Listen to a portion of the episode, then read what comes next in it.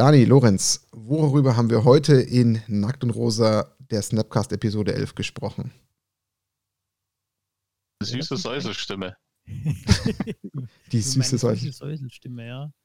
Und dann haben wir eigentlich die ganze Zeit nur über die Story von Ikoria gesprochen. Genau. Wir hatten eigentlich mal den Plan, dass wir eventuell vielleicht auch noch in einem kurzen Absacker ähm, die Bannings äh, behandeln, aber haben dann festgestellt, dass uns Lorenz mit seiner ähm, frisch ausgearbeiteten Ikoria-Story auf Deutsch in zusammengefasster Form in vier Kapiteln so gefesselt hat in einer wirklich spannenden Version, dass wir gar nicht anders konnten. Wir mussten darüber reden. Was hast du ja. explizit gemacht, äh, Lorenz? Vielleicht das nochmal ganz kurz damit die Leute wissen, was sie gleich erwartet? Äh, ganz kurz, ich habe das E-Book Sandard Bond von Django Wexler, also die aktuelle Story, gelesen, dann äh, zusammengefasst und auf, also auf Deutsch übersetzt zusammengefasst und dann wieder ausformuliert in den Fließtext, dass man es wie eine Geschichte kurz vorlesen kann. Das war absolut hörenswert. Wir können euch nur empfehlen, dranbleiben, zuhören, was zum Knabbern holen und mal eine ganz spezielle Version ähm, Podcast reinhören. Es ist definitiv klasse. Viel Spaß beim Zuhören.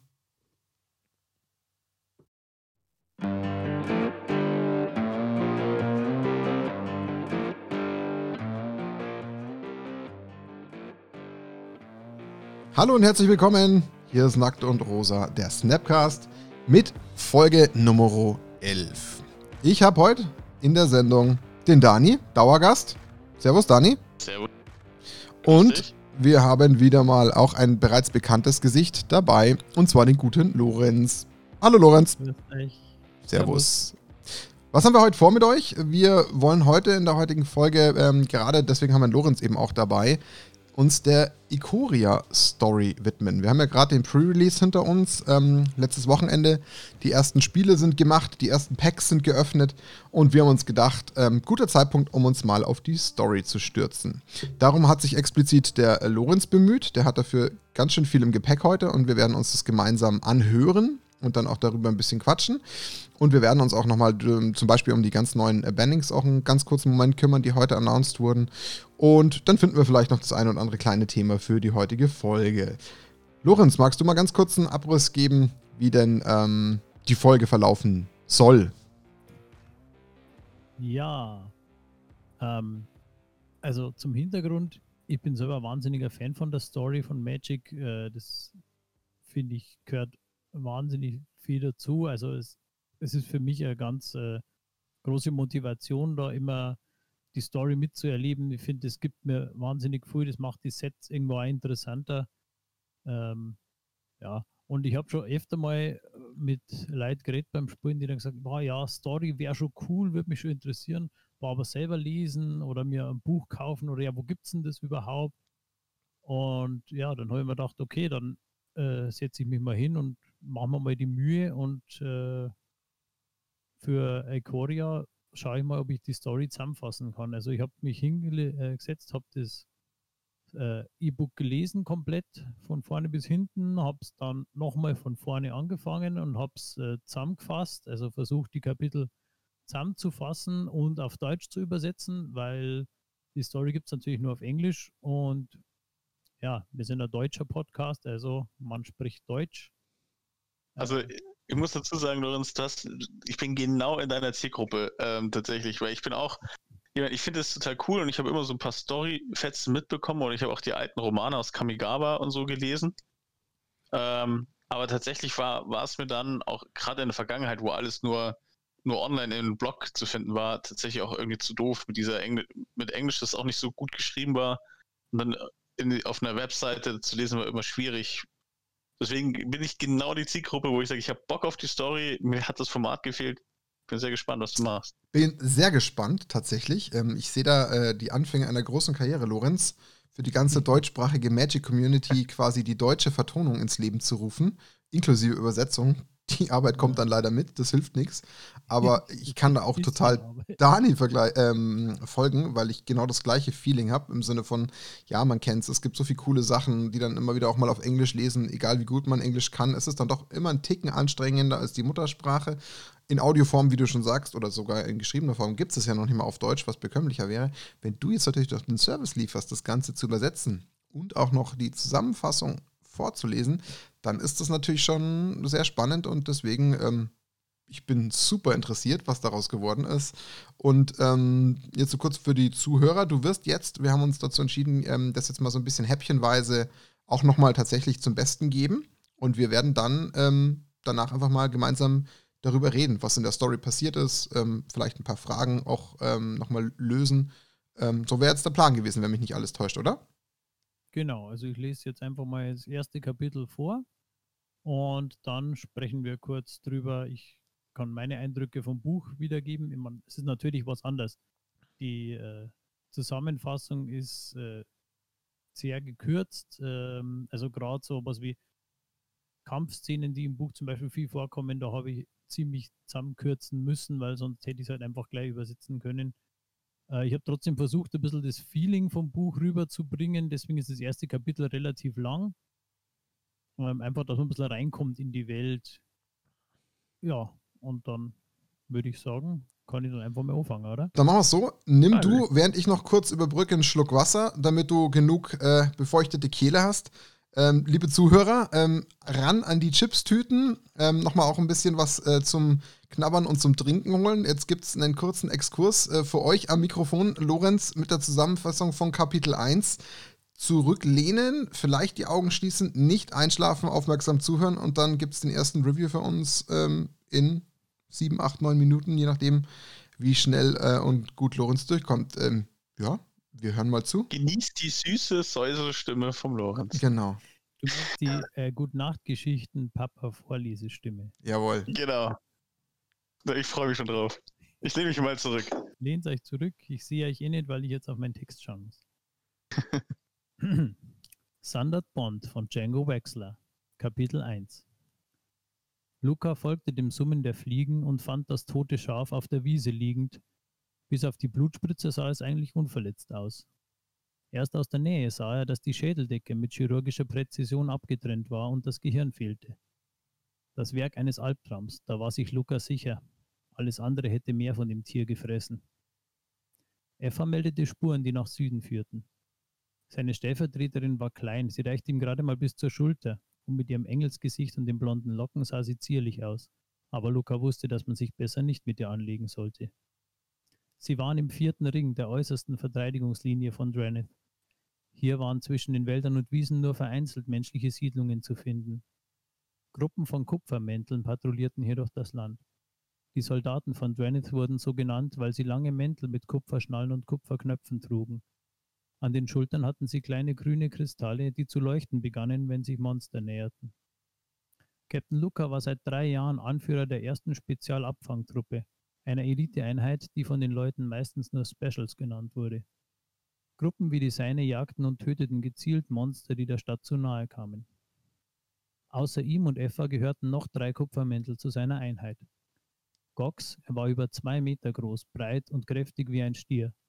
Seine Zwillingsschwester Gedra stand ihm im Nichts nach und trug wie er ein riesiges Breitschwert auf dem Rücken. Nick, die rothaarige Scharfschützin, die ihre Armbrust immer bei sich trug, komplettierte die Gruppe. Da die Spuren nach Süden führten, bewegte sich der Albtraum in Richtung Draneth. Darum wollte Luca ihn so bald wie möglich erlegen, bevor er die ersten Siedlungen erreichte. Da das Monster den Tag vermutlich in der Erde vergraben verbrachte, hatten die Specials einige Stunden Zeit, um ihn zu überholen und sich auf die Lauer zu legen. Auf einer Lichtung in einem Wald, wo sie vermuteten, dass der Albtraum vorbeikommen würde, stellten sie ihm eine Falle, wie sie es schon bei vielen Monstern getan hatten. Effa spannte Fallstricke und mit Haken bewehrte Stahlseile am Boden. Gox und Gedra versteckten sich seitlich am Rand der Lichtung und Nick legte sie mit ihrer Armbrust auf die Lauer. In der Mitte stand Luca als Lockvogel. Bei sich hatte er einen Topf mit einer furchtbar stinkenden Flüssigkeit, die für den Albtraum unwiderstehlich duften musste. Und tatsächlich, im Schutze der Dunkelheit erschien das Monster auf der Lichtung. Es war so groß wie ein Pferd, aber viel länger, mit acht Beinen, die in gespreizte Klauen endeten. Sein Peitschenschwanz schwang vor Aufregung hin und her und auf seinem diamantförmigen Kopf saßen drei Paare rot leuchtender Augen über einem Maul voll spitzer Zähne. Seine Bewegungen vermittelten den Eindruck, dass es keine Knochen besaß. So etwas hatte Luca bisher noch nie gesehen. Kurz bevor der Albtraum seine Beute erreichte, schnappte die Falle zu. Die Fallstricke lösten die Befestigung der Drahtseile und diese schlangen sich wie Fesseln um die Körper des Monsters. Gox und Gedra brachen aus ihrer Deckung hervor und schlugen auf seine Flanken ein. Trotz der Seile wehrte sich der Albtraum verbissen und er hätte es beinahe geschafft, Luca den Kopf abzubeißen. Wenn nicht gerade in dem Moment, als er das Maul aufriss, Nick endlich die Armbrust abgefeuert hätte und der Bolzen ihm durch den Rachen das Hirn aufgespießt hätte. Auf dem Rückweg nach Traneth war die Stimmung der Truppe großartig. Schließlich hatten sie sich vier Tage Freizeit verdient. Im dritten Ring waren mehr Kupfermäntel unterwegs und es gab viele kleine befestigte Weiler. Die Grenze zum zweiten Ring bestand aus einer zweieinhalb Meter hohen Mauer, die in regelmäßigen Abständen mit Warnkristallen bestückt und durchgehend mit Wachen bemannt war. Der zweite Ring war das Herzstück des Umlands von Draneth. Jeder Quadratmeter war entweder als Acker- oder Weidefläche genutzt. Die Bewohner wussten aus leidvoller Erfahrung, dass sie keine Gelegenheit auslassen durften, um Vorräte anzulegen oder andere Vorbereitungen auf den unwahrscheinlich folgenden nächsten Monsterangriff zu treffen. Schon den Kindern wurde von klein auf eingetrichtert, dass die Stadt unter ständiger Belagerung stand und nur eiserne Disziplin sie vor der Zerstörung bewahrte. Innerhalb des zweiten Rings lag die sekundäre Mauer, sieben Meter hoch und breit genug für vier Männer nebeneinander. In regelmäßigen Abständen waren Türme mit Ballisten aufgestellt und neben schwer gepanzerten Lanzenträgern patrouillierten Kupfermagier und Kampfmagier des Arkanen Korps.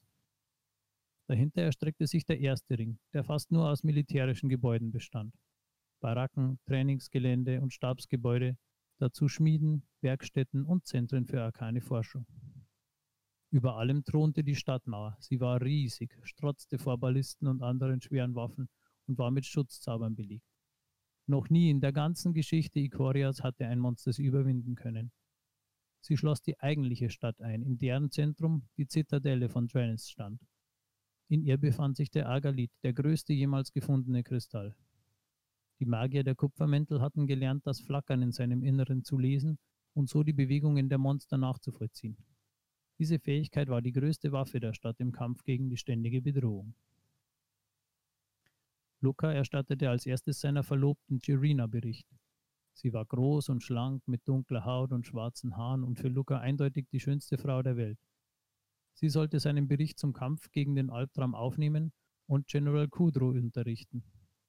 Der General war der oberste militärische Anführer und damit Rennes mächtigster Mann und außerdem Girinas Vater. Nachdem Luca lang genug auf sie eingeredet hatte, ließ sie sich beim Berichterstatten doch vertreten und verschwand mit ihm in ihrem Zimmer hoch oben in der Zitadelle. Was sie dort gemacht haben, steht nicht genau drin. Aber sie verbrachten die Nacht und den nächsten Morgen, bis es irgendwann an der Tür klopfte. Noch vor dem Mittagessen trafen sich die Mitglieder der ersten Spezialabfangtruppe und nachdem alle einmal gemault hatten, weil ihre Freizeit unterbrochen wurde, erklärte Luca seinen Leuten die Lage. Irgendetwas ist in der Nacht in den zweiten Ring geflogen und hat sich in einem Bauernhof verschanzt. Von 20 Schwertkämpfern, die dorthin geschickt wurden, kamen nur zwei zurück.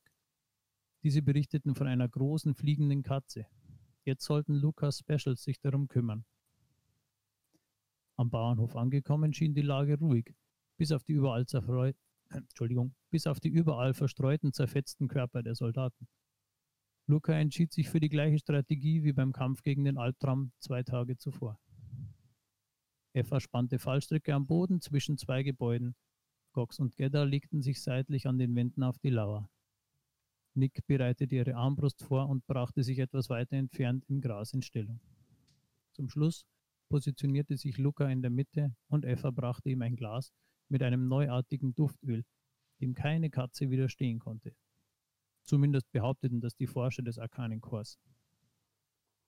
Eine Stunde verstrich, ohne dass etwas passierte, und die Specials begannen schon zu zweifeln, dass das Monster überhaupt noch da war.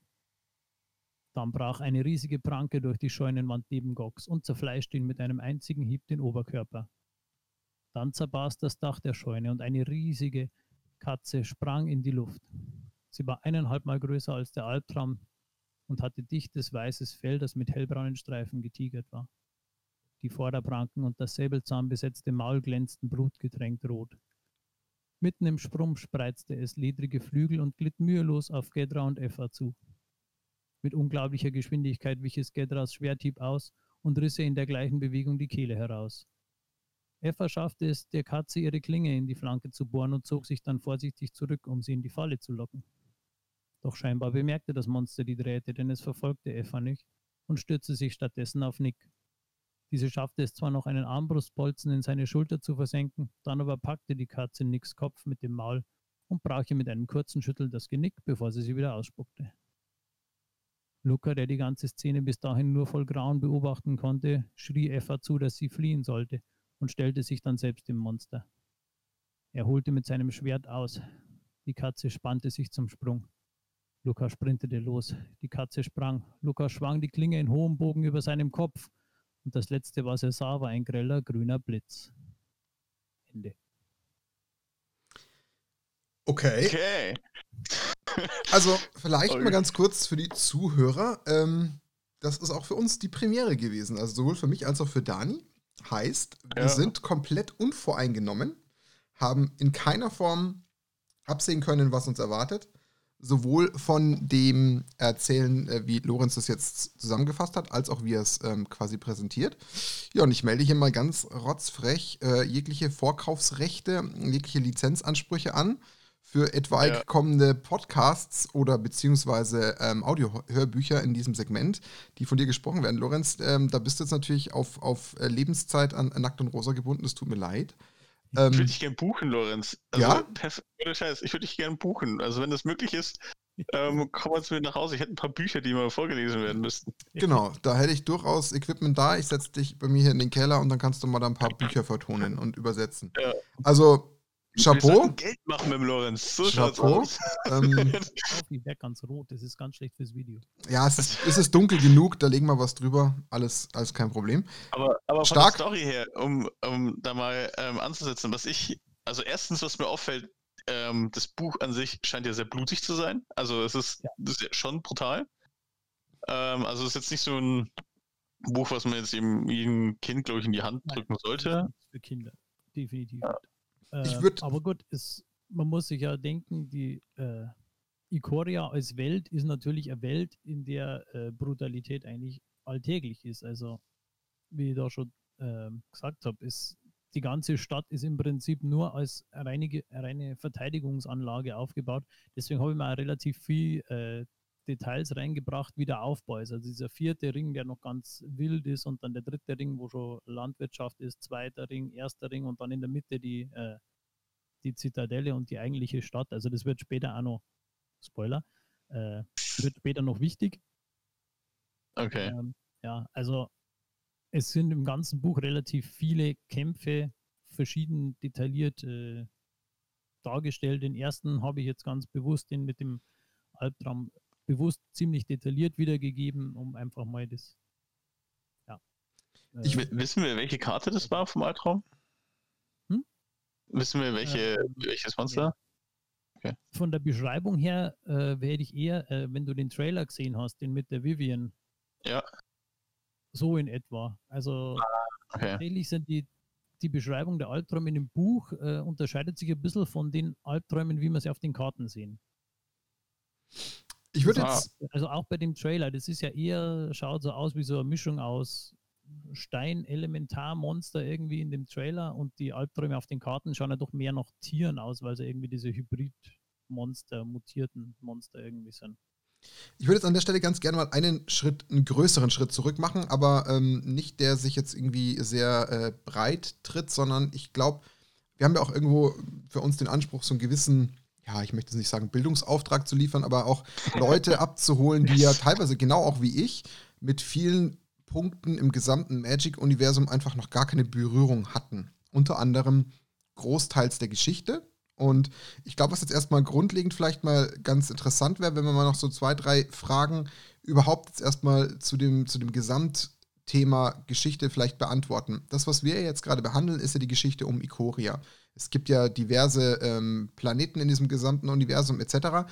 Was jetzt aber, glaube ich, eine gar nicht unspannende Frage ist, die vielleicht sich auch der ein oder andere genau wie ich auch stellt. Wenn wir jetzt schon von Ikoria sprechen, es ist ein neues Ikoria-Set gekommen, es gibt eine Geschichte. Finden sich die Charaktere und Figuren, die jetzt in der Geschichte kommen, auch in diesen Karten des Sets wieder? Ja. Okay. Also, der Luca ist ja der Planeswalker.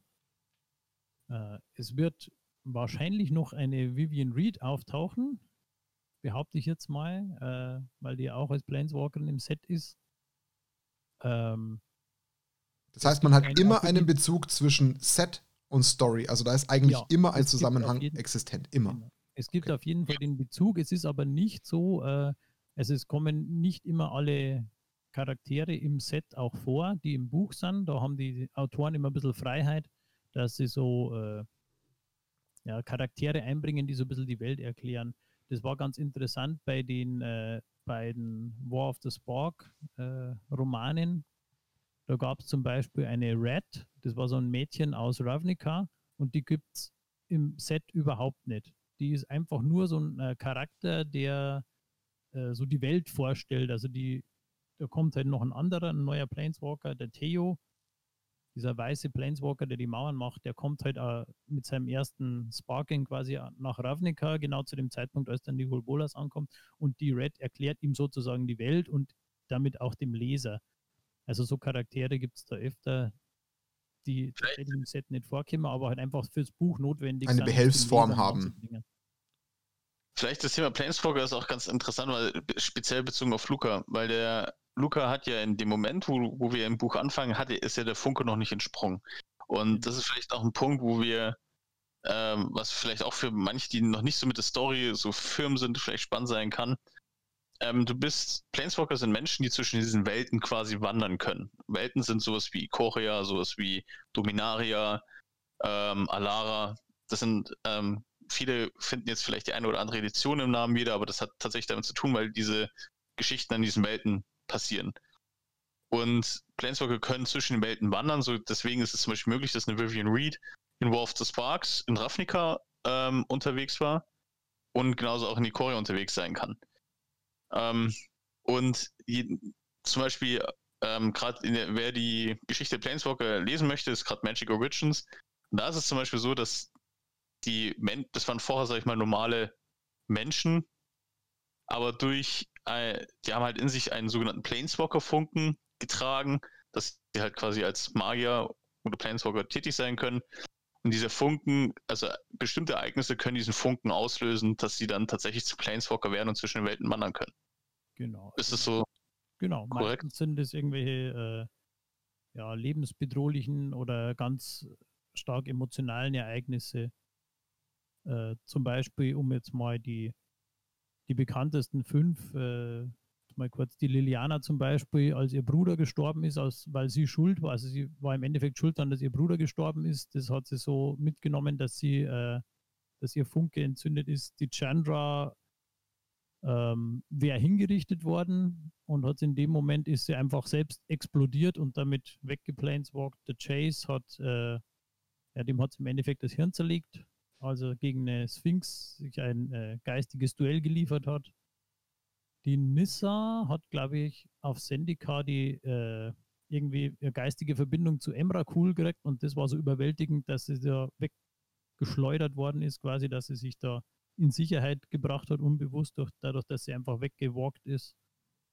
Und ja, bei Gideon war es auch, der hat im Endeffekt durch äh, typisch griechische Mythologie durch Hybris, also Selbstüberschätzung, war er dafür verantwortlich, dass alle seine Freunde gestorben sind.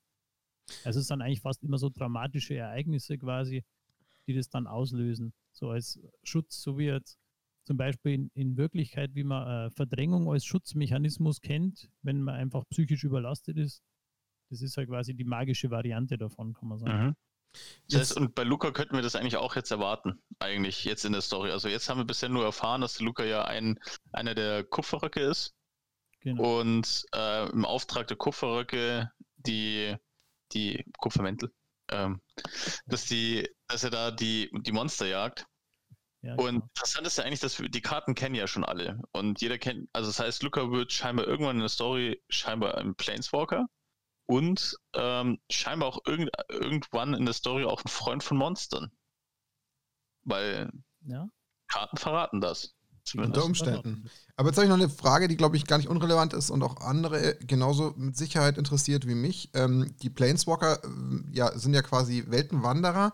Sind diese Welten in dem Kontext jetzt alle gerade zu dem Zeitpunkt koexistent oder gibt es da auch zeitlichen Versatz und sie können auch Zeit reisen?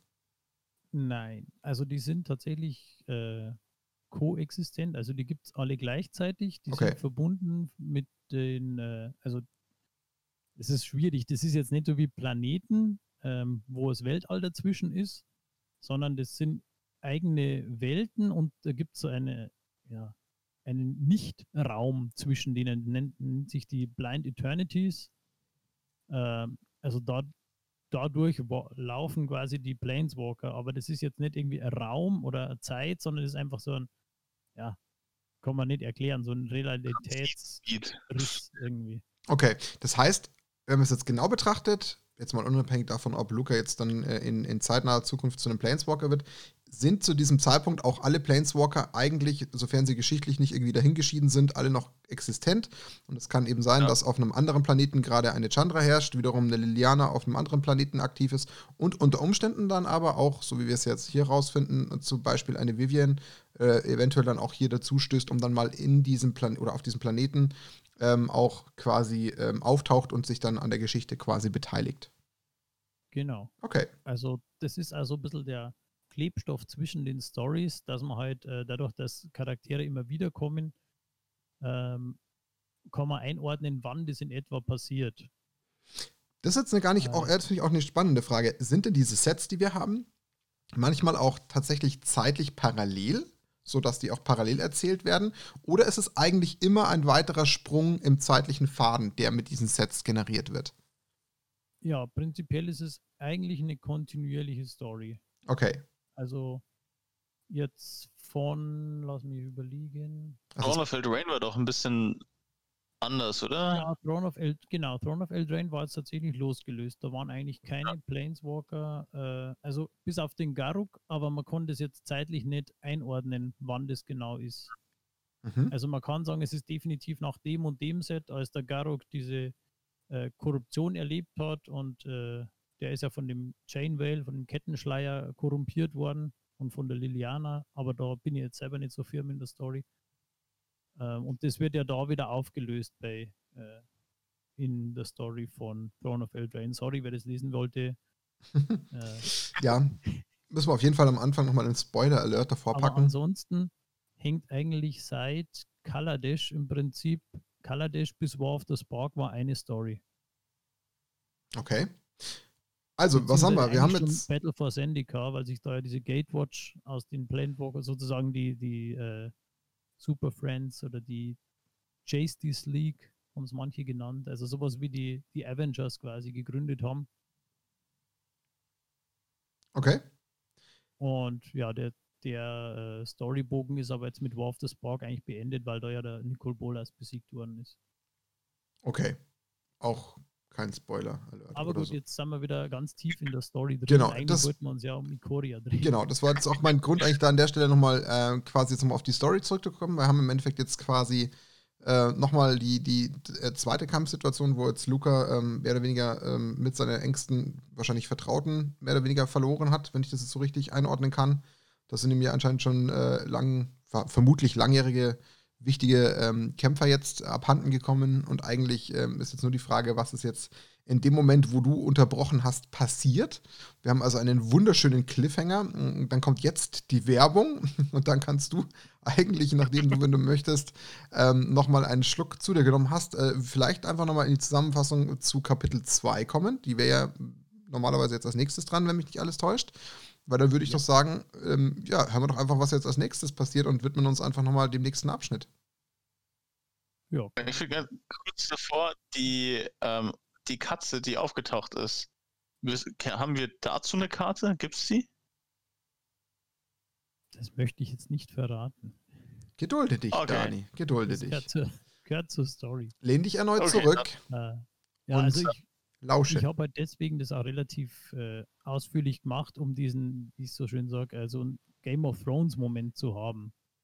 Also am Anfang wird so seine, seine Squad irgendwie vorgestellt und alle so ein bisschen charakterisiert, auch im Buch relativ detailliert. Ja, und dann sind alle tot. Das ist eigentlich so, seit Game of Thrones macht man das ja so. Ja, das ist der neue Style. ja. Na gut, dann machen wir mal weiter, oder? Ja, bitte. Also wird jetzt deutlich kürzer. Kapitel 2 Luca spürte Hunger. Die Zweibeiner waren nur Haut und Knochen gewesen. Luca spürte Schmerz. Der Bolzen steckte in seiner Schulter und riss an seinem Fleisch. Und über allem spürte Luca einen Druck, wie ein rotes Licht am Rande seines Verstandes. Ein Drang, der ihn an Orte führte, wo er nicht sein wollte. Zu Gefahren, denen er sich nicht stellen wollte. Zerstöre die Stadt. Reiß die Mauern ein. Stürze die Türme. Zerbrich die Kristalle. Töte die Zweibeiner. Zerstöre. Zerstöre. Zerstöre. Er öffnete die Augen und schrie. Luca erwachte in einem Krankenzimmer in der Zitadelle von Drennis. Girina und eine Soldatin waren bei ihm und er erzählte ihnen, was passiert war. Er erfuhr, dass er ohnmächtig auf dem Bauernhof gefunden worden war, nachdem Eva Hilfe geholt hatte. Das Monster war irgendwo in den dritten Ring geflohen und wurde dort gesucht. Die beiden Frauen gehen und informieren General Kudrow. Nachdem die Soldatin gegangen ist, redet Jerina noch allein mit ihrem Vater über die Situation. Eva hatte von einer grün leuchtenden Verbindung zwischen Luca und der Katze erzählt. Es häuften sich Berichte, dass Menschen eine Verbindung mit Monstern eingehen. General Kuldrow hielt das für eine Krankheit und war fest entschlossen, diese von Drenith fernzuhalten. Er war der Überzeugung, dass nur Härte und Disziplin die Stadt schützen können und dass die Monster hirnlose Zerstörer waren, mit denen gar keine Kommunikation möglich war. Daher wollte er Luca unter Arrest stellen lassen. Jirina wusste, dass das, äh, wusste, dass das nur ein anderer Ausdruck für unauffällig verschwinden lassen war. Nach dem Gespräch eilte sie zu Luca und wollte ihn schnellstmöglich in Sicherheit bringen. Weil sie keine andere Möglichkeit sah, ließ sie sich von ihm zum Schein als Geisel nehmen. Und so schafften sie es in den Garten der Küche. Von da aus entkam Luca aus der Zitadelle und floh durch ein Armenviertel. Die Kupfermäntel durchkämmten bereits die Stadt nach ihm. Darum versuchte er, durch ein kleines, wenig bewachtes Nebentor zu gelangen. Er hoffte, dass die Informationen über seine Flucht noch nicht bis hierher durchgedrungen waren und versuchte es mit einem dreisten Bluff, um an den Waffen vorbe Wachen vorbeizukommen. Leider ging der Plan nicht auf und sie stellten ihn zu viert. Luca war der Gedanke zuwider, das Schwert gegen seine Kameraden erheben zu müssen. Gerade als es spitz auf Knopf stand und die Kupfermäntel ihn angreifen wollten, landete ein Pfeil vor ihm in der Erde, und ein Elch aus grünem Licht brach daraus hervor. Aus einem zweiten Pfeil erschien ein riesiger Keiler, und die beiden Tiere griffen die Wachen an und vertrieben sie. Aus den Bäumen außerhalb der Stadt rief eine Frauenstimme Hier entlang, was Luca sich nicht zweimal sagen ließ. Als er den Waldrand erreichte, entdeckte er eine Kapuze tragende Person. Schluss. Gut, also selbst mir als äh, immer noch äh, weiterhin selbst titulierter Magic Neuling ist klar, dass das jetzt, also ich hoffe, ich setze mich nicht völlig in die Nesseln, äh, die gute Vivian gewesen sein müsste. Also das ist mal. Meine Annahme. Ja. Ähm, jetzt habe ich aber tatsächlich in dem Verlauf der Geschichte ähm, für mich entdeckt, ist den Menschen denn in diesen Gesamtgeschichten bei Magic klar, dass es, also A, dass es diese Planeswalker in ihrer Funktion gibt und dass Menschen zu Planeswalkern werden können? Ist das, ist das etwas, was die Leute kennen, wenn du nein. nämlich davon Krankheit sprichst, etc.? Nein, nein, nein. Also Planeswalking ist eigentlich auf fast keiner äh, Welt irgendwo bekannt. Also in Ravnica mittlerweile schon, nachdem da auf einmal lauter Leute war waren bei War of the Spark, aber ansonsten ist es eigentlich unbekannt. Also auch die Charaktere selber wissen das meistens nicht, bevor sie selber äh, zu Planeswalkern werden. Und wie wird dann theoretisch so eine Vivian jetzt wahrgenommen vom, vom Volk, wenn die jetzt da aufschlägt? Ist es dann dem Volk klar, dass das ein Planeswalker ist? Nee, das ist einfach eine seltsame Frau, die sich komisch kleidet und dämliche Fragen stellt. Also Charaktergedanken äh, Richtung, keine Ahnung, ich betreibe jetzt vielleicht eher sowas wie Hexe, komisches äh, Übermachtswesen, was glaubt, irgendwas zu können und dann, wenn man es sieht, kann man es nicht erklären. Genau. Okay.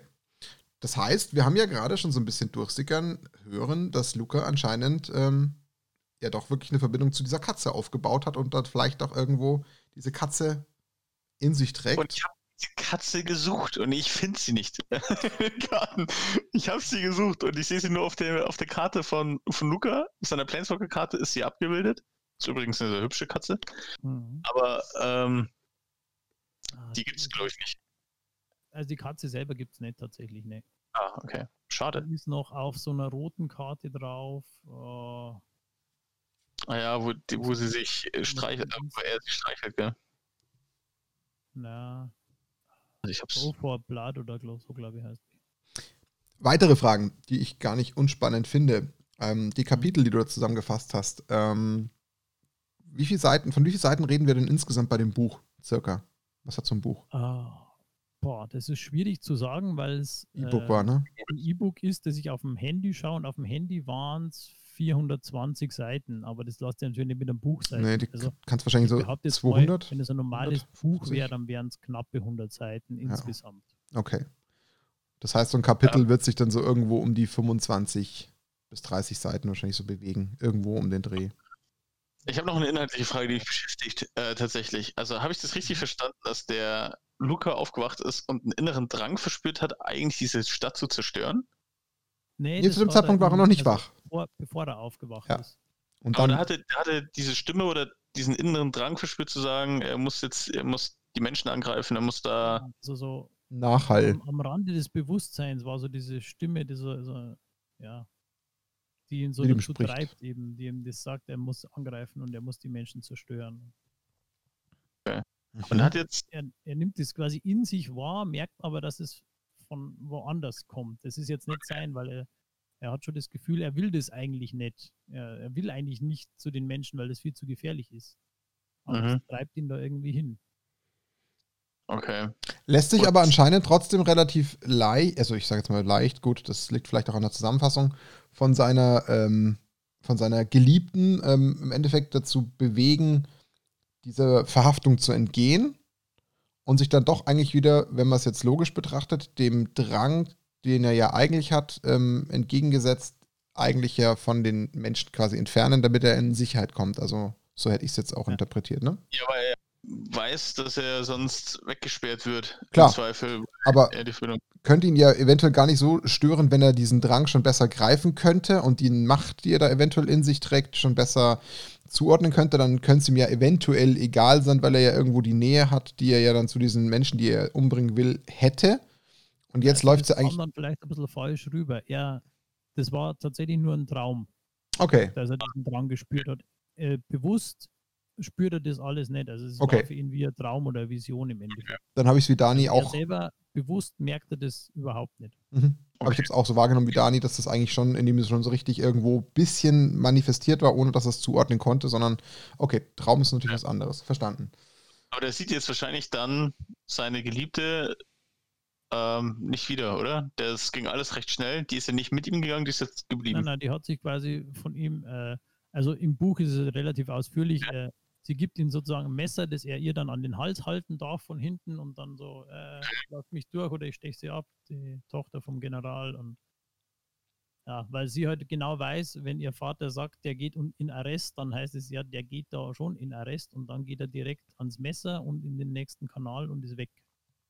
Okay. Und in dem Fall befreit ihn jetzt am Ende des Tages Vivian, indem sie auftaucht und die vier Kameraden in Schach hält, die er nicht angreifen möchte, weil er das Schwert ja nicht gegen sie erheben möchte. Genau. Ähm, ist das auch in dem Buch irgendwie nochmal ein bisschen ausführlicher beschrieben, ob das jetzt eine, eine reine, äh, ein reines Manöver war oder war da wirklich, ich sage jetzt mal, eine ja, kämpferische Absicht dahinter, dass diese, diese Tiere von Vivian dann auch diese ähm, Kameraden auch wirklich töten oder wie ist das da gehandelt? Nein, also im Ende. Äh, ist eigentlich nur eine, eine Finte, oder? Ausführlicher beschrieben, dass sie tatsächlich diese Pfeile, also diese Monster beschwört, um äh, die anderen Soldaten zu vertreiben. Also die Okay, also gibt es kein Gemetzel im Sinne von, äh, Vivian nimmt alles in Kauf. Okay, das, das war tatsächlich nochmal so spannend.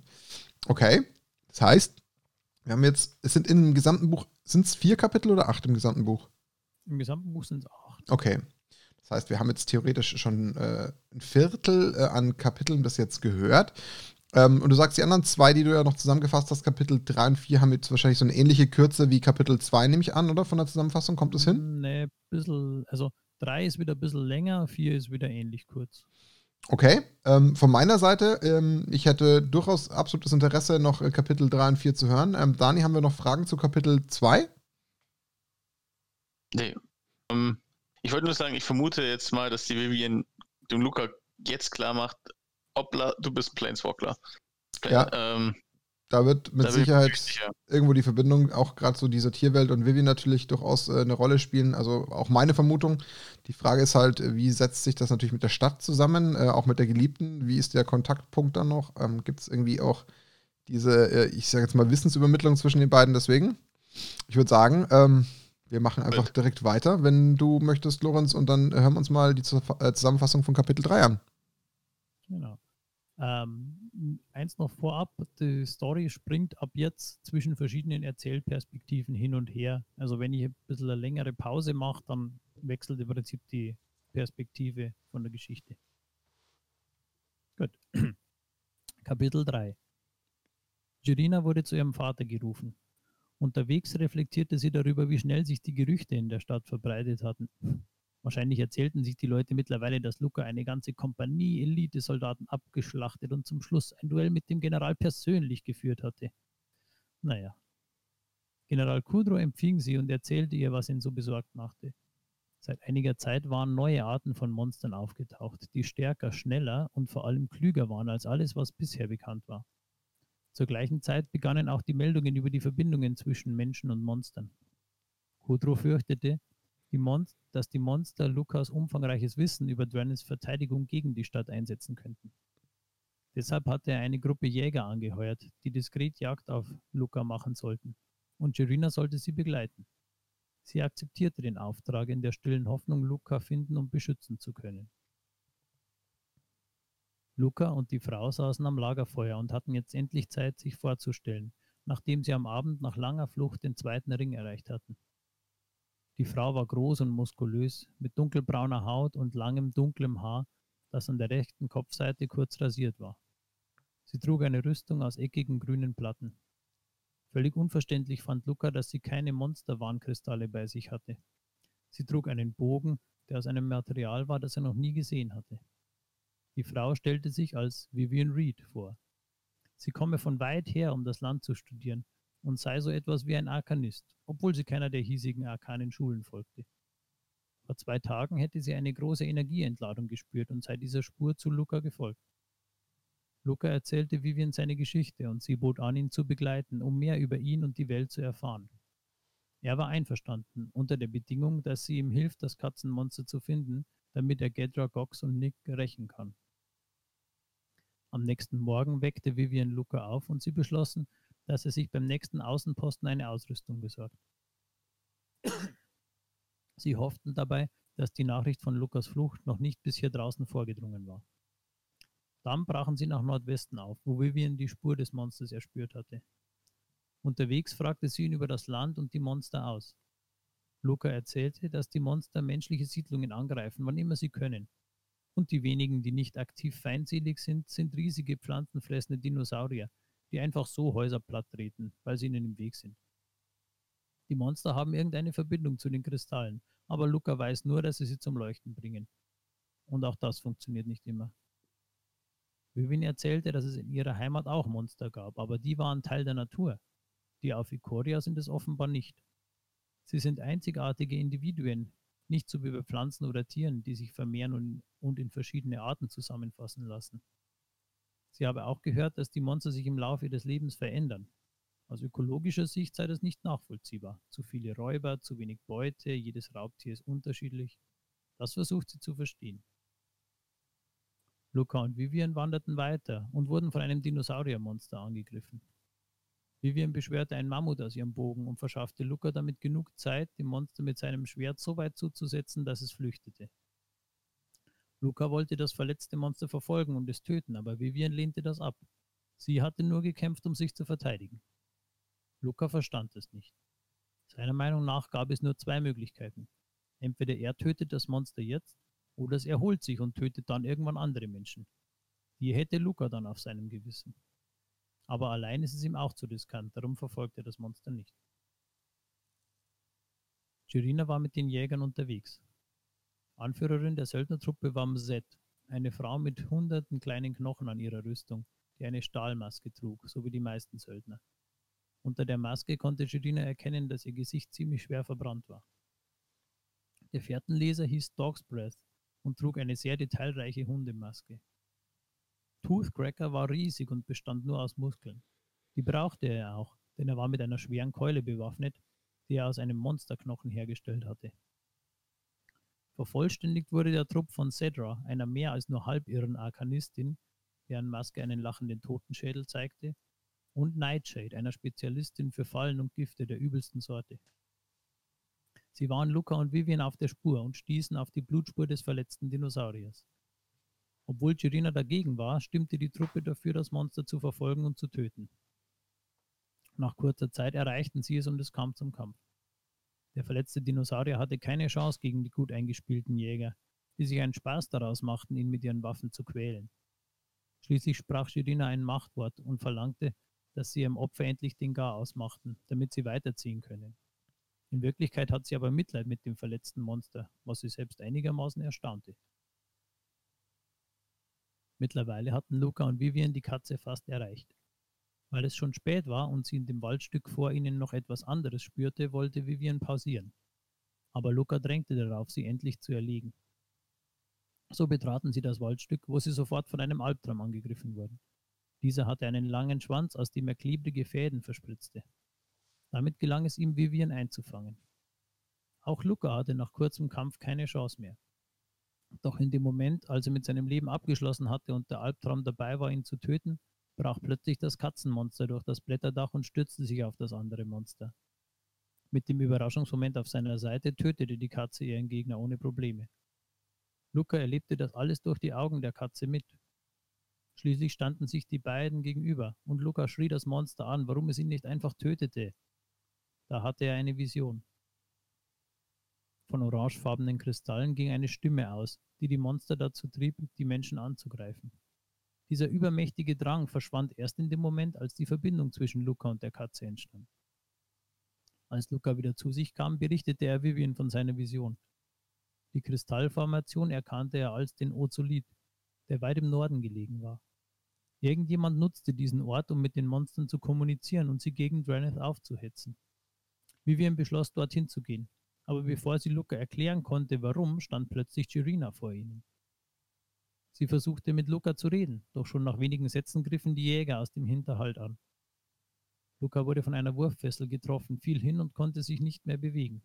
Doch Vivian gelang es, die Söldner mit einem riesigen Bären in Schach zu halten. Das Katzenmonster sprang zu Luca, hakte einen Reißzahn an seinem Gürtel ein, hob ihn so hoch und flog mit ihm und Vivian davon. Ende. Flog davon, okay. Okay. Ja, interessant. Im Prinzip wie äh, so eine Katze ihr Junges ins Maul nimmt, nur dass sie halt seinen Gürtel einhakt in ihren Reißzahn. Nee, mir ging es eher um den, um den, wirklich das Wort flog. Ich, ich vielleicht wäre jetzt an der Stelle sprang richtig, weil fliegen. Doch, Doch die fliegt ja. Die, die, die kann ja fliegen. Also kann, kann wirklich tatsächlich fliegen. Okay. Ja. Das hat, am Anfang ist sie auch in den Bauernhof hingeflogen. Okay. Ähm, krass. Also erstmal das mit dem, mit dem ähm, Uzuliten, also mhm. die Karte ist ja bekannt. Absolut. Aber ähm, dass darüber die Monster tatsächlich irgendwie gesteuert, indoktriniert werden. Wenn, wenn ich jetzt nicht wüsste, dass Nicole Bolas eigentlich tot ist, würde ich, hätte ich sofort gesagt, das ist Nicole Bolas. also mir fehlt natürlich da jeder Bezug. Ich komme natürlich jetzt total ähm, komplett plain in diese Story rein, deswegen fehlt natürlich für mich jegliche Mutmaßung. Ähm, und jetzt bin ich natürlich schon mal froh, dass ich einen ersten bekannten Charakter in Form von Vivian Reed dabei habe. Ähm, deswegen bin ich natürlich noch äh, total ahnungslos, wer da eventuell die Fäden ziehen könnte, so wie du jetzt vielleicht, ähm, Dani, der natürlich schon so überhaupt erstmal eine Idee haben könnte. Ähm, gibt es denn, anders gesprochen, gibt es denn bewusst, ich meine, das habe ich schon am Rande mal mitbekommen, immer wieder so auch in Gesprächen mit mit euch beim Spielen etc. Es, es gibt ja Rivalitäten, die gibt es ja trotzdem. Also ich meine, man hat ja auch zum Beispiel an, an der einen oder anderen Stelle von irgendwelchen Rivalitäten schon mitbekommen, die es ja zwischen den ähm, Planeten zu geben scheint. Ähm, ist das auch etwas, was auf Ikoria zutrifft? Haben die irgendwo eine Rivalität mit irgendjemandem? Nee. Also da gibt es jetzt nee, kein Hintergrund. genug zu tun, zu überleben irgendwie gegen die Monster. Okay. Und Ikoria als solches ist ein Planet, richtig? Eine Welt. Eine Welt, ja. Und Drennis ist die aber Stadt. Im Prinzip ist es wie ein Plan, also es ist wie die Erde, wie ein ja. Planet eigentlich, aber. Und Drennis ist die Stadt halt da drauf, die, um die es jetzt eigentlich hauptsächlich in der Handlung geht. Genau. Okay, verstanden. Gibt es denn da noch irgendwelche anderen ähm, interessanten Spots auf, diese, auf diesem Planeten, die irgendwie eine geschichtliche Relevanz haben? Andere größere Städte, die ja, vorkommen? Mag vielleicht noch kommen. Ach, okay, Story. gut. Ja, dann ähm, ähm, war ich vielleicht zu voreilig, aber hätte sein können, dass da schon was bekannt ist. Ist Ikoria jetzt geschichtlich das erste? dass du neugierig bist auf die Story. Bitte? Es spricht dafür dich, dass du neugierig bist ja, auf die Story. Das ist mein journalistischer ja, Hintergrund, den ich hier auslebe. Journalistischer Hintergrund. Absolut, mit meinen Bild-Skills, äh, die ich jetzt gerade versuche hier auszuheben. Ähm, ist die, die Gerina, kurz äh, um Kartenbezug auch wieder zu kriegen, die Gerina ist ja eine, äh, eine von den Commander-Sets, die der Human Commander ist. Human Commander. Ah. Ja. Also wer, wer quasi das Mädel vom, vom Luca sehen möchte, schaut sich einfach mal den den Commander, den Human Commander an. Irina Kudrow heißt sie, ja. Okay. Ja, genau, da Gibt's, ist sie schön beschrieben. Gibt es denn Ikoria in irgendeiner Form schon vorher geschichtlich äh, an irgendeiner Stelle oder ist das jetzt quasi zum Nein, ersten Mal? komplett neu. Okay, also ist das tatsächlich wirklich eine neue Welt, die jetzt hier aufkommt. Weil wenn man sich jetzt. Ravnica anschaut, gab es ja schon verschiedene Sets. Das heißt, da muss ja anscheinend immer wieder so ein geschichtlicher ähm, Bezugspunkt immer wieder aufgebaut worden sein. Nehme ich jetzt mal an. Genau, also Früher gab es ja von der Story her nur Dominaria für die ersten, ich glaube, 13 oder 16 Sets. Die haben alle auf Dominaria gespielt und da haben halt zum Beispiel Ice Age hat halt im, äh, jetzt fällt mir der Name nicht, auf dem einen Kontinent gespielt und ah, okay. äh, Trugbilder Mirage auf dem anderen, da war dann ein Dschungelteil und dann gab es äh, Apokalypse-Teil und, und so weiter. Und Wizard ist dazu übergegangen, jetzt zu sagen, okay, jede äh, Plane hat eigentlich ihre eigene Identität irgendwie. Also zum Beispiel Ixalan ist die, die Südamerika-Welt und die Drachen, äh, nee, Dinosaurier-Welt. Kaladesh ist so die Steampunk-Artefakt-Welt. Indien so ein bisschen. Und deswegen ja, genau, sind dann auch die Planeswalker erst später in den Sets aufgetaucht, weil man es wahrscheinlich geschichtlich entsprechend aufgebaut hat, würde ich jetzt mal rein vermuten. Ist das richtig von der Idee? Weil wenn bis dato alles in Dominaria gespielt hat und das nur die ersten 16 Sets waren, ähm, weiß nicht, ob es da schon die ersten Planeswalker gab, aber damit hat man ja wahrscheinlich genau ja. diesen, diesen Planetencharakter vorbereitet, hätte ich jetzt mal angenommen. Also Urza war ein Planeswalker. Ähm, das war allerdings, also die alten Stories, muss ich dazu sagen, kenne ich auch nicht. Die kenne ich selber nur aus Zusammenfassungen. Okay. Aber ähm, es gab ja in der Geschichte vor ungefähr 60 Jahren das Mending, als äh, auf Dominaria verhindert worden, also da sind so Zeitrisse auf Dominaria zugemacht worden und damit ist allerdings dem ganzen Multiversum das äh, Wesen der Planeswalker verändert worden. Also vorher waren die wirklich so, wie Nicole Bolas jetzt im Ansatz noch war, das waren wirklich Götter. Die haben mit ähm, Fingerschnipsen ganze Welten entstehen lassen können oder vernichten können. Oder ähm, Liliana zum Beispiel, die war auch, die ist alt, also die ganzen alten Planeswalker, so wie äh, Khan oder Teferi oder Jaya Ballard, die ähm, haben das früher sozusagen noch die, die volle Machtfülle mitgekriegt. Die waren wirklich äh, wie Götter. Und durch das Mending haben die den allergrößten Teil ihrer Macht verloren und sind jetzt im Endeffekt nur noch bessere Zauberer, sage ich mal. Mhm. Und die meisten der Planeswalker, die halt jetzt aktuell äh, entstehen, das sind alle, sag mal, Post-Mending, also Außer Oko. neue Planeswalker. Oko, Oko, Oko war einfach zu heftig. Oko ist einfach eine Spezialgeburt gewesen. Okay, cool. Ähm, komm, wir haben uns im Endeffekt entschieden, dass wir äh, die ersten vier Kapitel machen. Das heißt, wer zählen kann, ist klar im Vorteil. Es fehlt noch eins. Ich würde sagen, mhm. äh, wir lassen dich noch einmal durch das ähm, Kapitel 4 ähm, streunen, in der Hoffnung, dass der Cliffhanger danach nicht zu fies wird. Ich habe ja schon ein bisschen Schiss, weil wir dann definitiv nicht die, ähm, wie soll ich sagen, die, die Befriedigungskurve äh, entsprechend bedienen können. Ähm, aber ich bin sehr gespannt, wie jetzt Kapitel 4 jetzt noch für die heutige Folge zum Abschluss kommt. Und dann würde ich sagen, ähm, da noch einmal durch, dann schauen wir uns die noch an und dann ähm, haben wir doch, glaube ich, ein ganz, ganz rundes äh, Setting so für die allererste Spezialfolge rund um Geschichte Magic the Gathering. Alles klar, dann legen wir los. Kapitel 4 Jurina und die Jäger saßen am Lagerfeuer, das hellen blauen La Rauch ausstieß. Cedra hatte irgendwas auf das Holz gestreut, um den Rauch zu färben. Doch den Grund dafür verstand Jerina nicht. Ebenso wenig wusste sie, warum sie erst in die falsche Richtung gelaufen waren und jetzt seit Stunden auf einem Hügel saßen und scheinbar sinnlos warteten. Gerade als sie Musette darauf ansprach, näherte sich ein Ballon. Das Lagerfeuer war ein Signalfeuer gewesen und der Ballonführer nahm die Gruppe mit nach Skysail. Skysail war eine fliegende Stadt, wobei Stadt eigentlich das falsche Wort war. Es war eher eine große Ansammlung von Ballons, Luftschiffen und anderen Fluggeräten, die mit Seilen, Stegen und Leitern verbunden waren. Ständig kamen Luftfahrzeuge und dockten an, andere lösten sich und flogen davon und so änderte die ganze Stadt sich immer zu. Diese Veränderung war auch das wichtigste Instrument zu Skysails Verteidigung. Kleinere Monster konnten die Schiffe mit ihren Bordwaffen abwehren. Aber wenn ein wirklich großes Monster angriff, dann löste sich der Verbund einfach wie ein Vogelschwarm in seine Einzelteile auf und die meisten kamen ungeschoren davon. Und zur Not ließ sich die ganze Stadt einfach in ein Gebiet verlagern, in dem gerade weniger Monster vorkamen. Mset erklärte Girina, dass sie auf der Suche nach einem ganz bestimmten Luftschiff war, die Vermilion von Captain Falk war das schnellste Gefährt in Skysail.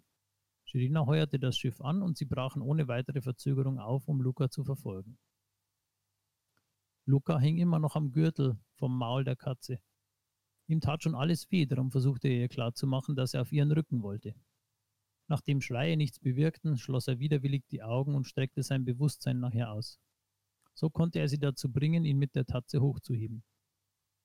Auf dem Rücken angekommen, traf er auf Vivian, die den Flug sichtlich genoss.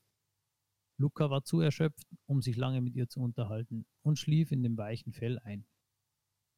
Als er wieder erwachte, war die Katze in einem steilen Sinkflug. Über seine Verbindung mit der Katze erfuhr er, dass jemand sie rief und sie diese Person treffen wollte. Die ganze Zeit über dachte Luca aber daran, dass die Katze seine Freunde umgebracht hatte, und er hatte große Mühe, seinen Zorn und seinen Hass auf die Kreatur zu unterdrücken. Für ihn war das Monster bestenfalls ein nützliches Werkzeug. Am Boden angekommen, trafen sie auf die Teenagerin Bryn und ihr Monster Roland. Roland war eine Art rundlicher Waschbär mit langem buschigen Schwanz, knallpinkem Fell und etwa so groß wie ein Pferd. Bryn erklärte Luca und Vivian, dass die Monster über die Kristalle miteinander kommunizieren können.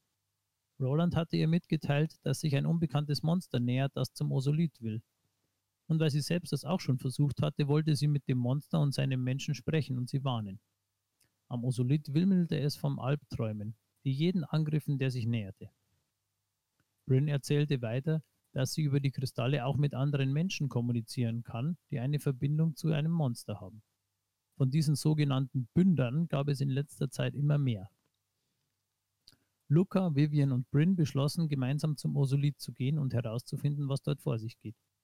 Außerdem wollte Bryn so viele Bünder wie möglich bitten, sie dort zu treffen. Luca nahm die Hilfe gerne an, weil er hoffte, wenn er das Geheimnis des Osoliten lösen könnte, würde er damit den General überzeugen können, ihn wieder nach Hause zurückkehren zu lassen. Die Vermilion folgte der Spur von Lukas Monster, das sie mit Hilfe eines magischen Gerätes verorten konnten. Sie gerieten in ein Gewitter, aber Girina blieb lieber an Deck, als sich in ihrer Kajüte zu verstecken. So war sie die erste, die das Monster entdeckte, das inmitten des Gewitters an Bord gekommen war. Es war ein Elementar, das ganz grob an einen Vogel erinnerte, aber anstelle von Federn bestanden seine Flügel aus zuckenden Blitzen. Jurina stürzte sich darauf, um einen der Matrosen zu retten. Gemeinsam mit Captain Falk schaffte sie es, das Monster in die Flucht zu schlagen. Nach einer kurzen Rast flogen Luca und Vivian zu einem Zusammenfluss zweier Flüsse wo sie sich mit den anderen Bündern treffen wollten. Dort warteten schon Abda und ihr Monster Rigi, das aussah wie ein riesiger Dachs mit großen Hauern und Stacheln am Rücken. Während sie noch dabei waren, sich vorzustellen, gab es einen Knall und einen grellen Blitz und plötzlich stand ein junger Mann bei ihnen. Er war in grauer Rüstung und weißen Pelz gekleidet und trug eine Art Diadem, aus dem zwei Hörner hervorstanden. Zwischen denen zuckten noch eine ganze Weile lang Lichtbögen hin und her. Er stellte sich als Barrow und seinen Partner als Zeph vor. Als Luca sich umsah, um diesen Partner zu finden, entdeckte er in einiger Entfernung eine riesige Katze, doppelt so groß wie seine eigene, zwischen deren Hörnern ebenfalls noch Blitze zuckten. Bryn, die Teenagerin, erklärte den anderen, dass sie zum Osolith vordringen wollten, um aufzuhalten, was auch immer die Monster nach Tranis trieb.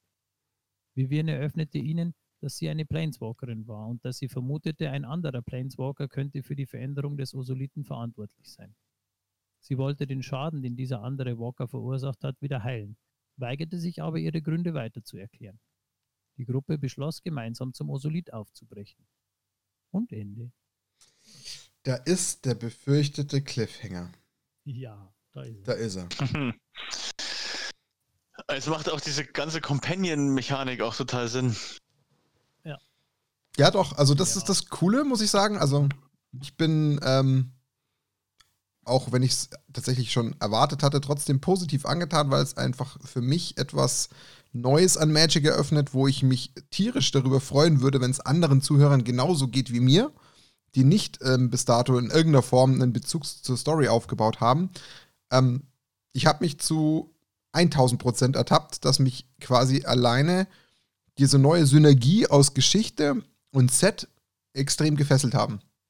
Das gibt mir gerade irgendwie einfach nochmal eine, extra Portion ähm, mehr Spaß an dem Spiel, weil man jetzt einen ganz anderen Bezugspunkt ähm, erzeugt. Und ich finde den enorm wertvoll. Also so kann ich das für mich auf jeden Fall ähm, zusammenfassen, weil man ja sonst bis dato, klar, irgendwie eigentlich nur auf die Karten geschaut hat. Man hat natürlich so am Rande mitbekommen, wo vielleicht so ein Kahn eventuell herkommt von seiner Dimension oder dass der auch irgendwie aus, aus alten Zeiten etc. noch herrührt. Aber jetzt ist das natürlich nochmal eine ganz neue Dimension und die gefällt mir persönlich enorm gut. Und ähm, ja, meine Hoffnung ist, dass das auch anderen so geht. Weshalb natürlich dann auch irgendwo der Schrei nach einem ähm, Zusammenfassen von Kapitel 5 bis 8 ähm, laut genug wird. Wobei, die Definitiv. buche ich allein schon persönlich. Weil die meiste Arbeit habe ich mir schon gemacht. Deswegen, also die Vorbereitungen sind ja Also, schon getroffen, aber Nein, Ich verst- egal. Klickt Like.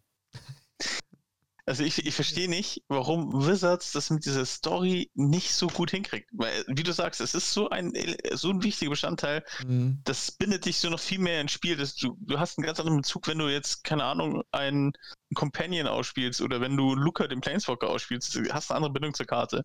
du schaust ganz neu bringt so drauf. viel. Ja, dass sie das schlecht machen. Also ich meine, sie, sie stellen das zur Verfügung. Sie haben es jetzt ganz lange kostenlos zur Verfügung gestellt. Jetzt für das aktuelle äh, E-Book zahlt man 4 Dollar ja, oder okay. 4 Euro. Das ist auch nichts. Äh, das ist jetzt machbar. Also gab es auch relativ viel Kontroversen drüber, ob nicht sogar das schon zu viel ist, weil es im Endeffekt ja Werbung ist. Also so ist die Mhm. Argumentation. Story ist ja Werbung für Set und jetzt zahlen wir quasi für Werbung. Äh, Aber wenn ich das jetzt mal vergleiche mit Warhammer, ist, es ist ja ein Buch und ich habe ja Entertainment davon. Ich unterhalte mich ja, ich habe ja Spaß, während ich das lese. Äh, Fantasie. von dem her bin ich gern bereit, das zu bezahlen. Ich habe auch die beiden War of the Spark Bücher gekauft, obwohl sie völlig zerrissen worden sind. Also ich persönlich fand sie jetzt nicht so schlecht, aber das liegt einfach daran, dass ich kein Englisch-Muttersprachler bin und mir dann nicht auffällt, wenn das äh, sprachlich nicht so toll ist. Aber die haben es Hm. völlig zerrissen und da, die waren deutlich teurer. Aber ja, Aber äh, das, das Thema ist, ich, ich habe halt im Vergleich zu zum Beispiel, wie es Games Workshop macht mit Warhammer, was da für Romane ähm, zur Verfügung gestellt werden, was für Geschichten um diese einzelnen ähm, Fraktionen gebildet werden. Und ähm, da, also ich finde, das ist, das eine ist das Thema, wie sie es darstellen. Ich finde es, wie du schon recht hast, es ist gut, dass sie es zur Verfügung stellen und ich finde auch 4 Dollar überhaupt nicht, also nicht der Rede wert für, für eine Story Das ist ein Booster. ähm, um das Thema. Ja, also das ist wirklich vollkommen in Ordnung. Aber ähm, den Zugang zu geben und das auf eine, für eine breite Basis, das, das haben sie in diesem Ausmaß nicht hinkriegt. Vielleicht kommt es jetzt mit der Netflix-Geschichte. Das kommt Mhm. ja jetzt eine Netflix-Serie raus. Vielleicht passiert es dadurch noch, noch mal einen Ticken mehr. Aber der, der breite Zugang, dass selbst ein Spieler wie zum Beispiel Martin, der ja doch sehr, sehr tief drin ist in der, also im Magic an sich, ähm, jetzt erst den Zugang dazu bekommt, weil es so jemanden gibt wie dich, Lorenz, der sich mit dieser Story auseinandersetzt, das ist schade eigentlich. Ja, bin ich bei dir. Also kann ich zu 1000 Prozent so unterschreiben. Jetzt ist aber, bevor ich meinen Rest der Argumente anführe, eine Frage ganz wichtig, die ich bitte nur ganz kurz beantwortet haben will. Ist es denn so, dass die Geschichte vor einem Set entsteht und dann das Set um die Geschichte oder ist es genau andersrum? es ist parallel. Okay. Ähm, Es gibt, Also also es gibt ja die Sets teils, teils. Im, Vorher, Im Voraus. Und die Bücher werden dann also deutlich später geschrieben, ähm, aber trotzdem parallel, sodass äh, es gibt da schon Differenzen, es gibt jetzt auch relativ deutliche Differenzen in dem aktuellen Buch und den, wie es auf den Karten dargestellt wird. Okay. Weil, Aber dafür, darüber können wir vielleicht am Schluss reden. Ich möchte jetzt nichts spoilern. Also, am Schluss. Ja, also man muss vielleicht dazu sagen, weil das hatte ich mir nicht letztens beim Anfang mit den Ikoria auch mal erzählt. Es gibt halt Sets, die sind top-down ähm, diktiert quasi. Und es gibt welche, die sind vom Bottom up. Also ah, ja, da gab es was, ja. Karten, genau, es gibt Kartensets, die sind halt, die entstehen durch die Geschichte mhm. zum Teil und es wird um die Geschichte rum ein Kartenset gebaut, aber es gibt durchaus auch Top-Down-Thematiken. Also und Ikora, soweit ich mich erinnere, ist ähm, hauptsächlich Bottom-up entstanden, ähm, mit ein paar einzelnen Top-Down-Karten, aber ja, also ähm, äh, ja, es ist um die Mechanik. Also Bottom-up ist quasi, die haben Mechanik oder was, was sie bringen wollen und bauen drumherum das Set. Mhm. Und das, das Top-Down wäre zum Beispiel so wie Amon Cat, wo ich sage, ich will ein Ägypter-Set, ein Set, das äh, an Ägypten angehaucht ist und dann schaue ich, was ich daraus machen kann. Aber dann bin ich tatsächlich komplett bei der Aussage von Dani, ähm, dann kann ich es nicht verstehen, ähm, dass du da nicht irgendwie, wie soll ich sagen, mehr Liebe reinstecken, mehr, mehr Aufwand, mehr Mühe in jeglicher Hinsicht. Warum? Also mal so ein paar Gedanken zusammengefasst. Allein schon, dass es dafür nicht einfach A, eine deutsche Übersetzung gibt, verstehe ich schon mal nicht, ähm, warum sie das nicht tun. Ich meine, wir reden jetzt nicht von einem Unternehmen, was irgendwie gerade so irgendwie am, am, Hungertuch nagt und keinen Umsatz bringt. Im Gegenteil, das ist mit das, die, die größte Cash-Cow von Hasbro, die es da gibt und die scheffeln auch ein Geld ja. ohne Ende. Da kann man sich jetzt sagen, locker ähm, freimachen. Wo, hörst, wo fängst du an, wo hörst du auf? Dann brauchst du deutsche Übersetzung, da brauchst du französische, spanische, japanische, das sollte locker möglich sein. Ganz ehrlich, ich schaue mir Warhammer an, wie Stani sagt. Bei Warhammer kriegst du automatisch, wenn du ähm, die, ähm, diese Squads kaufst, ähm, kriegst du automatisch schon die Übersetzungskarten in 10, 12, 13 Sprachen mit reingelegt. Ähm, kann ich nicht an, also kann ich nicht gelten lassen. Also ich weiß, was du sagen willst, klar da wird die Dimension gleich automatisch größer. Aber erstens gibt es ja ähm, insgesamt auch nicht eine, eine unendliche Zahl an Sprachen in, an Magic-Karten, sieht man ja. Die sind ja auch ähm, relativ beschränkt, dass es auch nicht jede Sprache gibt, ähm, die es weltweit so äh, überhaupt gibt und die äh, relevant sein könnte. Und wie schon gesagt, allein bei dem bei dem Volumen, was dieses Unternehmen insgesamt mit sich bringt, finde ich, ist das eigentlich eher eine kosmetische Schiene, die man fahren kann und die kann man ordentlich fahren. Und deswegen finde ich es so schade, weil das Universum verdammt viel bietet und ähm, das hört man ja jetzt auch so, finde ich, allein schon in diesem kleinen ähm, Exkurs raus, den du jetzt hier fährst. Und deswegen ähm, fände ich es einfach schön, wenn es das gäbe. Und deswegen ähm, kann ich es nicht ganz nachvollziehen. Aber man sieht. Aber wie gesagt, vielleicht bedienen sie es ja auch mit der Netflix-Serie. Also, Klar. Das, das wird, das wird dieses, diese Netflix-Serie wird ein Boom- or Bust-Thema werden. Also, entweder. Klar haut das Ding rein ja. und sie bedienen endlich diese Lücke der Story ähm, für die Spieler, die, die ähm, und die bedienen das richtig gut.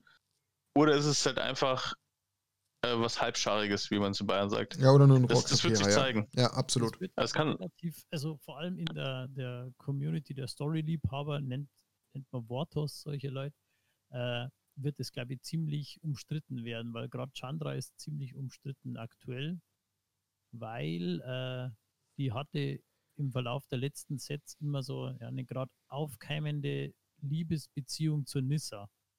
Also die waren beide so. Zu Nissa, nicht zu Liliana? Nein, zu Nissa. Äh, die. Ah. Aber mehr so, ja, es war so ein bisschen komplex. So, die wussten beide nicht, äh, was das eigentlich ist. Also waren jetzt nicht offensichtlich lesbisch, aber haben sich halt sehr zueinander hingezogen gefühlt. Und dann kam äh, Forsaken, also der zweite War of the Spark Novel, wo Wizards auf einer halben Seite das komplett abgekanzelt hat und äh, da der äh, Chandra klar geworden ist, dass sie nur auf Männer und zwar auf männliche Männer wie den Gideon steht mit Bauchmuskeln und Muskeln und dass das andere Spinnerei war und sie das, dass das Blödsinn war. Und das hat halt die Community unfassbar aufgeregt, weil das halt ganz offensichtlich so eine äh, Glattbügeln für den homophoben amerikanischen und auch chinesischen Markt, wenn man das so böse sagen darf. Also weil gerade in China ist Homosexualität ja der absolutes Tabuthema und da wollte man halt einfach äh, scheinbar das Glattbügeln. Äh, da gab es dann auch äh, danach ähm, auf der Wizards Homepage so eine Entschuldigung, ja, das war nicht gut, dass wir das so gemacht haben. Die Entschuldigung wurde aber in China nicht veröffentlicht. Also hat, äh, und also deswegen ist halt gerade der Charakter der Chandra ein bisschen in, ja, wird sehr kritisch beäugt, weil das halt so, ja eigentlich eine, eine tolle Story-Sache war, weil äh, gerade in, in der Magic Community ist ja auch sowas wie Weltoffenheit und äh, Gleichberechtigung ganz, ganz groß. Ja.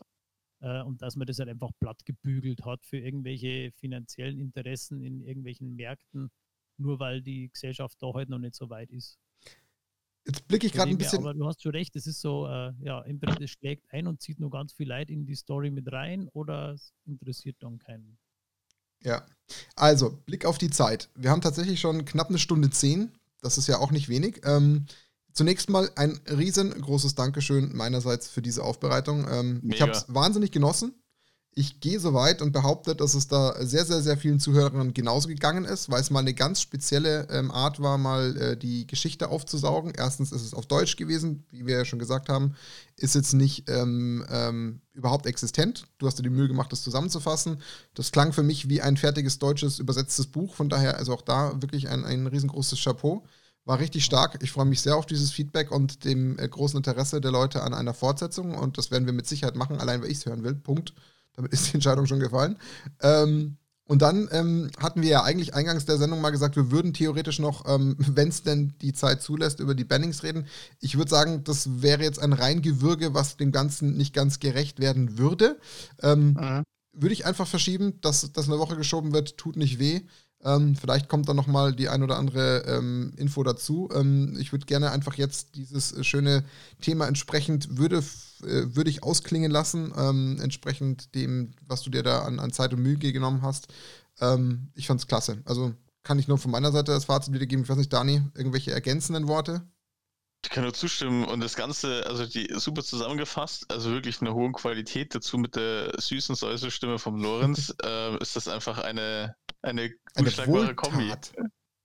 Ja, also ähm, deswegen äh, macht ihr das ruhig zum Hauptberuf und ähm, wir sollten vielleicht nochmal einen extra äh, Spotify-Channel Vorlesegeschichten mit Lorenz Weil von Nackt und Rose. Ich habe auch schon.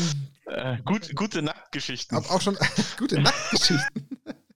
Ich habe auch schon über ein Spin-off nachgedacht. Ich einfach nur das Buch einmal laut vorlese und das auf YouTube stelle, aber da kommt man ganz fiese Urheberrechtsgeschichten ja. rein. Ja. Habe ich dann gleich beim ersten Mal, als ich mich informiert habe, festgestellt und dachte, okay, dann mache ich es nicht. Müssen wir noch einen Moment ja. warten, da findet man eine Lösung. Aber wie gesagt, ja. die deutsche äh, übersetzte Zusammenfassung ist ein Anfang. Ähm, ich fand es richtig stark. Gibt es von deiner Seite noch was, Lorenz, was du abschließend anmerken möchtest? Ja, also zum einen ähm, falls das Feedback jetzt überragend wird, ich werde es trotzdem sicher nicht bis nächste Woche schaffen, äh, den Rest zu machen. Ich bin jetzt bei Kapitel. Oh. Na, wird nichts. Da stecken jetzt grob überschlagen in den ersten fünf Kapiteln, sage ich mal, zehn Stunden drin. Das kann ich mir vorstellen. Äh, plus ja. äh, Kinder, plus, äh, naja, Corona etc. Ähm, aber ich werde mich Mühe geben, ich werde mir Mühe geben, mich auch, äh, das möglichst bald fertig zu machen. Äh, und dann generell, also mit mir, falls jemand über die Story sprechen möchte, hat man vielleicht heute gemerkt, ich rede hier mehr als sonst den ganzen Tag, äh, weil es ein Thema ist, über das ich sehr gerne rede und äh, das ich toll finde. Wenn man möchte, also ich kann es nur empfehlen, zum einen umsonst äh, gibt es auf der Wizard Homepage unter Story gibt es die Stories von äh, Dragons of Tarkir bis Grübel, Grübel nach Amonkhet. Gibt es alles kostenlos. Das sind immer Kurzgeschichten. Eigentlich mal bis nach bis Ixalan. Äh, kann ich also für als Einstieg sehr gut wäre geeignet, zum Beispiel die Ixalan-Story, die ist wirklich toll geschrieben. Oder wer lieber E-Book haben will, zum einen äh, Wilded Quest, das ist die Eldraine-Story, die ist wirklich super, ist auch in sich abgeschlossen. Da braucht man kein Vorwissen, da braucht äh, ist jetzt auch kein Cliffhanger, dass man unbedingt weitermachen möchte. Oder heute halt jetzt die aktuelle Story. Super. Also als cool. Einstieg kann ich das nur empfehlen, wenn man mal machen möchte. Braucht. Ja, wunderbar. Ähm, ich sage von meiner Seite einfach nochmal abschließend nochmal wirklich herzlichen Dank. Ähm, ich bin super heiß auf äh, jegliche Form von äh, Fortführung, was dieses Thema betrifft und ähm, freue mich da auf weitere Arbeit deinerseits. Ähm, dann sage ich allen Zuhörern, die ähm, heute äh, zugehört haben, natürlich erstmal herzlichen Dank fürs äh, erneute Einschalten ähm, Freue mich auch, wenn ihr wieder einschaltet nächste Woche, wenn es wieder weitergeht mit unserem Podcast. Ähm, bedanke mich eu äh, bei euch beiden, dass ihr heute wieder dabei wart, äh, Dani Lorenz. Und dann würde ich sagen, ähm, wir schließen die heutige Folge. Das war Nackt und Rosa, der Snapcast. Episode 11 mit Dani, dem Lorenz und meiner Wenigkeit. Und wir wünschen euch, wie immer, eine schöne Woche, gesund bleiben und bis zum nächsten Mal. Servus.